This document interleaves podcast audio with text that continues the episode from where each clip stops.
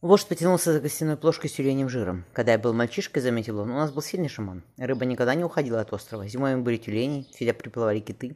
А потом все закончилось, и наступили два голодных года. Арлунар поигрывал костяным ножом, глядя в сырой мрак подземного дома. «Еще несколько дней шторма», — спокойно сказал старик, — «и рыбы здесь будет не найти, даже если ветер утихнет. Ты того шамана не помнишь?» «Я тогда еще не родился», — спокойно ответил мужчина, — «но мне рассказывали о нем». «Рассказывали», — пробурчал вождь. «Когда вас выбирают, когда лодка идет среди островов, и люди выводят детей на берег. Сколько вам тогда лет обычно?» «Девять, десять», — ответил шаман. «Мы должны уметь бить, бить зверя и птицу, уметь рыбачить», — старик ухмехнулся, «но еще быть детьми. Я не знаю, что с вами делают на восходе, и знать не хочу». Он сжал сильными пальцами рукав парке Арлунара, тот высвободился. «Одно ты должен помнить», — сказал старик ему спину. «Случившееся с тем шаманом может случиться и с тобой, если не, превратится, не прекратится шторм». Стоя на обрыве, Рнунар смотрел на море. На восходе, откуда он привез Таанак, оно было ласковым, теплее, чем здесь. Девушка бродила по воде, собирая ракушки из прибрежных камней. Ее черные волосы, украшенные повязкой из рыбьей кожи, растрепал ветер. Взглянув на Орлунара, идущего по берегу, она крикнула «Спасибо за штиль!» Тот улыбнулся. Таунак, шлепая смуглыми ногами по бирюзовой воде, подошла к нему, протягивая ракушку. Покраснев, он коснулся тонкой ладони. «Нам нельзя, ты же знаешь». «Пожалуйста». Она дрогнула ресницами. «Если хочешь, оброшу ее в море. Выйдет так, словно ты сам ее нашел». Он съел ракушку, чувствуя на губах вкус соли и счастья. Ее губы на обрыве среди темных елей тоже пахли солью. В свете костра, сидя напротив, Таанак шепнула. «Ты скоро отправишься домой, на закат». «Да», — Орлунар глядел на Тихое море. «Я знаю все, что надо знать. Наш шаман был стар, когда уезжал. Надо вернуться и закрыть ему глаза. Так положено, а потом я останусь там. И всю жизнь проведешь один. Танак пошевелила угли. «Зачем так? Я принадлежу духам, а не земле», — Арлунар помедлил. «Я не могу брать ничего у людей. Я должен все добывать сам. А отдавать ты можешь?» Она оказалась рядом с ним. «Должен», — тихо сказал он. «Так отдай». Ее руки обняли, обняли Арлунара, она шепнула. «Я уйду с тобой на рассвете». Он не успел ничего ответить. Над елями пронеслось слабое дыхание ветра. ветра. Танак едва слышно попросила. «Пусть духи не обижаются, пожалуйста». Данилка, держа за руки девушку, девочку, водила по мелкой воде. Дитя заливисто смеялось. Она скоро начнет хорошо ходить, Федосия взглянула на мужчину. Давай мы уйдем сами. Ты останешься здесь, и он прекратится. Вы не выживете. Ардунам протянул ей кусок тюленевого мяса. Твой сон очень мал. Ты не сможешь добыть пищи для всех. Тогда выбирай.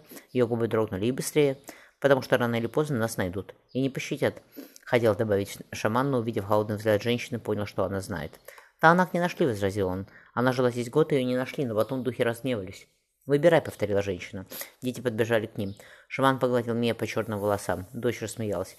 «Я не могу», — Орлунар отвернулся. «У них больше нет шамана. Я не могу. Это мой народ. А это твоя дочь», — тихо ответила женщина. Бурлящие волны бились о серые мощные скалы.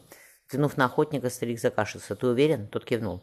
Мои глаза пока не затуманены голодом. Женщина и двое детей на скале, что в стороне закатов. Его каяк был на берегу. Приходит, когда хочет, и уходит, куда пожелает, пробормотал вождь. Он тяжело со стоном поднялся. «Буди всех, мы выходим в море». «Ветер», — попытался сказать охотник. «И сейчас вечер, скоро ляжет туман. Если мы их не убьем...» Вождь обернулся, то шторм не стихнет. Пусть берут луки, гарпуны, копья. Трупы надо бросить в море, и оно утихомирится. Вождь помолчал. Так уже бывало. А он... Охотник снял со стены подземного дома копье. А он останется в живых, кисло сказал старик. Того шамана убили, потому что тогда было несколько. Тогда их было несколько. Кроме него у нас никого нет. Я не знаю, как просить духов, как их задабривать, и никто не знает. Его терять нельзя. Я жду вас на берегу. Вождь неожиданно резво поднялся на свистящий ледяным ветром, освещенный туслым солнцем холм. Марфуша спала, чмокая губами, прижавшись в Федосе. «Что ж твой отец в такую упрямую вздохнула та? Хотя мой батюшка тоже вернулся на закат. Народ свой бросить не смог. Я бы сама уплыла», — подумала женщина. «Но шторм какой. И вас двоих прокормить надо, прав твой отец». «Мама», — сонно сказал Данилка, — «папа где?» «С Иисусом». Федосия, пригостившись, глотнула быстрые слезы. «Господи, презри раба твоего Божию Михаила под синюю присутствие твоего», — попросила она. «Даруй ему вечный покой в обители твоей, и же нет там ни скорби, ни несчастья. Веди его сон праведников, Господи». «Папа», — пригонялся мальчик. Орлунар спускался вниз. В открытое отверстие вливался ночной холод и рев бури. Федосия покраснела. «Это по-нашему отец. Он еще маленький, не понимает. Он все понимает правильно», — хмуро ответил Орлунар. «Бери детей, беги на берег. Садись в мой каяк и плыви до камней. Там жди меня. Сможешь?» «Смогу», Устроив девочку в перевязи, Федосия подхватила Данилку. Тот прошептал. «Куда?» «Далеко». Она обернулась шаману. «Что случилось?» «Сюда плывут с моего острова, с факелами. Быстро уходите». Достав бубен, шаман надвинул на лицо деревянную, яркую, раскрашенную маску. Уложив детей по тюлени шкуры, Федосия придерживала каяк на месте, орудия веслом. Длинная лодка оказалась легкой и устойчивой. Внутри отыскались гарпун и копье. Федосия достала из-за пояса нож костяной ручкой, подаренной батюшкой. Она коснулась губами креста. «Господи, помоги нам!» На вершине холма вспыхнул столб огня. Они землянку подожгли, поняла Федосия. В огненном зареве она увидела на обрыве тени лучников.